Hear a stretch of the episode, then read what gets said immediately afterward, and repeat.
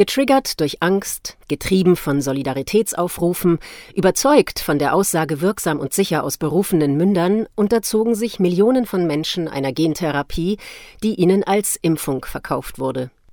Viele tragen nun massive Schäden davon, aber sie werden nicht gesehen und nicht gehört.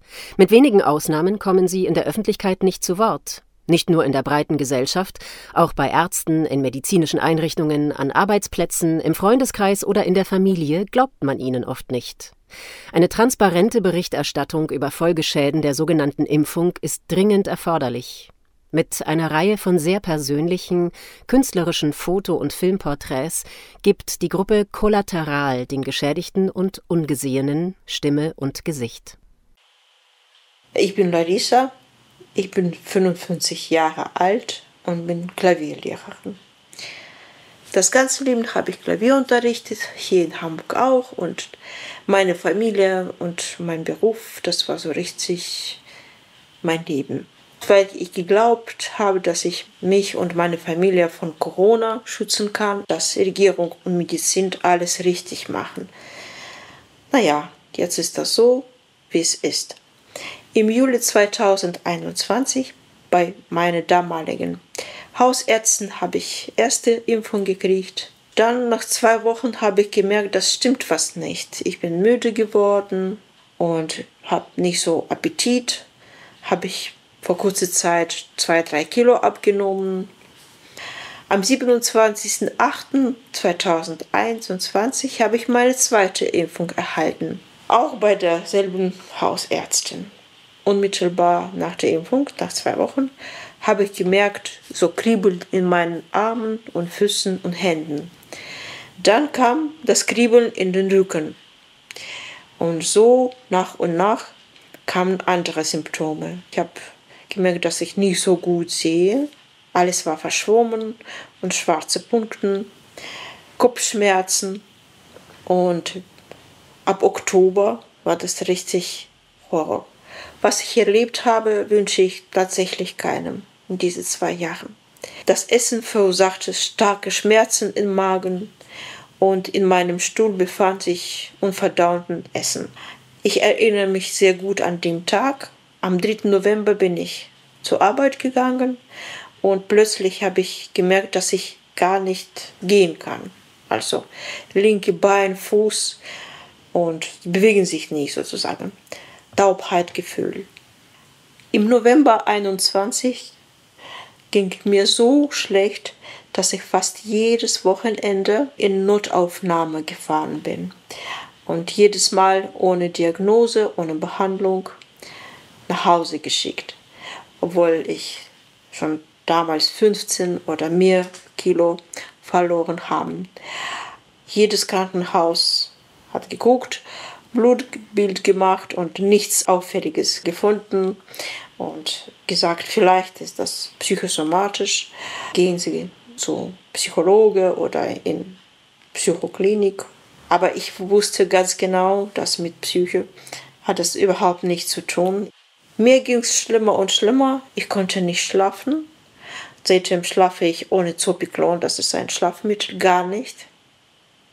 Ich bekam so richtig starke Verstopfung und so, dass ich nur mit Abfüllmittel für Darmspiegelung lösen konnte. 29. November habe ich in der gleichen Praxis Bauch-MRT wiederholt. Diesmal wurde mehrere Veränderungen auf einmal entdeckt.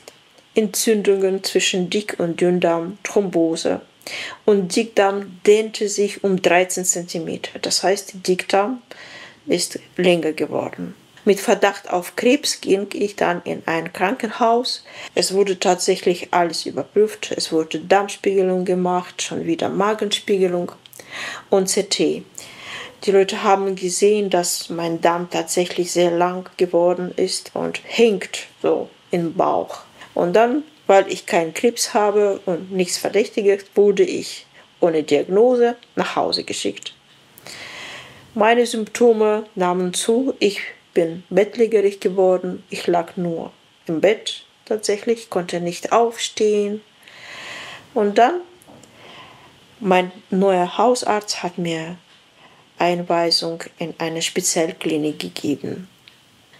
am 7. Dezember, ich erinnere mich daran, bin ich in diese Spezialklinik gegangen, wo sie spezialisieren sich nur auf Darmerkrankungen. Dann wurde mir erstmal Diagnose Gastroparese und Verlangsamung meines Verdauungssystems festgestellt. Ich konnte gar nichts essen. Sogar flüssige Nahrung steckte mir im Hals und ich hatte so nur erbrochen. Und dann durch Bekanntschaft habe ich CD mit CT nach einer anderen kleinen Stadt geschickt, wo meine bekannte Radiologe arbeitet. Und der Chirurg hat gesehen, dass es nicht in Ordnung ist und hat mich angerufen und gesagt, dass ich operiert sein soll. 24 cm von Darm wurde abgetrennt, ohne es zu wissen, warum das so ist. Nach 16 Tagen wurde ich entlassen. Also mein Hausarzt hat immer noch Diagnose Somatisierungsstörung, obwohl der Darm sowas geschädigt ist und äh, so eine schwere Operation wurde gemacht. Zu meinem großen Glück im Februar habe ich einen Professor kennengelernt, Gastroenterologe und Darmspezialist. Der hat als erster geäußert, dass meine Symptome nicht typisch sind und das ist wahrscheinlich doch, das sind Impfschäden. Er hat schon wieder von Anfang an alle Untersuchungen veranlasst und äh, MRT, Selin gemacht und Magenspiegelung, Darmspiegelung, immunologisches Blutbild gemacht. Und dann wurde sich festgestellt, dass ich EBV-Virus, Zotomegalie sehr hoch, IgG so ein Parameter habe. Mein Darm ist ganz lang und entzündet und neurologische Probleme nahmen zu. Mein Professor hat mir Einweisung nach Neurologie entsteht, wo Sehverlust, Schlafstörungen und sogar Geruchssinnverlust diagnostiziert wurden und schwergradige Fatigue. Das ist eine Diagnose CFS, Chronic Fatigue Syndrom. Zudem auch Verdacht auf Small Fiber Neuropathie. Bei meinem Hausarzt steht immer noch in Arbeitsunfähigkeit, dass ich psychosomatisch bin. Immer noch. Psychosomatik bleibt immer. Ich habe mindestens 20 Diagnosen, sehr schwerwiegende. In Berlin in ein spezifisches Labor habe ich antagonistische Autoantikörper bestimmen lassen, die nach Corona oder nach der Impfung bekommen kann. Und daraus kam, dass ich M2 Rezeptor positiv habe, was Gehirn und Herz angreift. Und Behandlung gibt es nicht ja, oder gab es nicht damals. Aber ich habe nicht aufgegeben und habe weiter recherchiert und weiter gesucht nach Behandlungen und nach Möglichkeit, gesunder zu werden. Habe ich auf einmal Fieber bekommen und sehr starke Symptome und bin ich in Krankenhaus gegangen, wo ich mehrmals war. Und das war Corona. Außer Corona haben sie festgestellt, dass mein Darm immer noch entzündet ist und habe ich Antibiotikum bekommen. Antibiotikum hat mein Leben total zerstört, sozusagen. Nach Antibiotikum wurde mir noch schlimmer. Dann mein Professor hat sich entschieden, dass wahrscheinlich OP hilft und hat mich zu einem anderen Professor Chirurgen geschickt. Und ich habe CD zum Glück von CT mitgemacht. Das wurde im Krankenhaus gemacht, wo ich mit Corona lag. Und dann sah der Chirurg, dass mein Darm völlig Lage verloren hat und nach oben gegangen ist und sehr, sehr lang und hat Diagnose Megakolon festgestellt. Also es war nichts mehr zu reden und er hat mir angeboten, den ganzen Dickdarm rauszuholen. Ne? Und vielleicht wird es denn dann besser.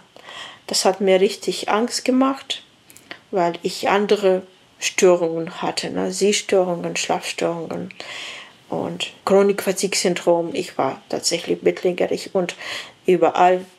Mein Mann hat mich begleitet. Also ich bin zurück zu meinem Gastroenterologe, zum Professor und wir haben überlegt, was es uns bringt. Und mein Professor hatte Verdacht, hat immer noch, dass durch Impfung Nervenband unterbrochen oder beschädigt ist. Und es kann auch sein, dass es nicht hilft, wenn der Darm weg ist, aber es wird nur schlimmer sozusagen. Im Juli 2023 auf eigene Kosten habe ich mich entschieden für Blutwäsche.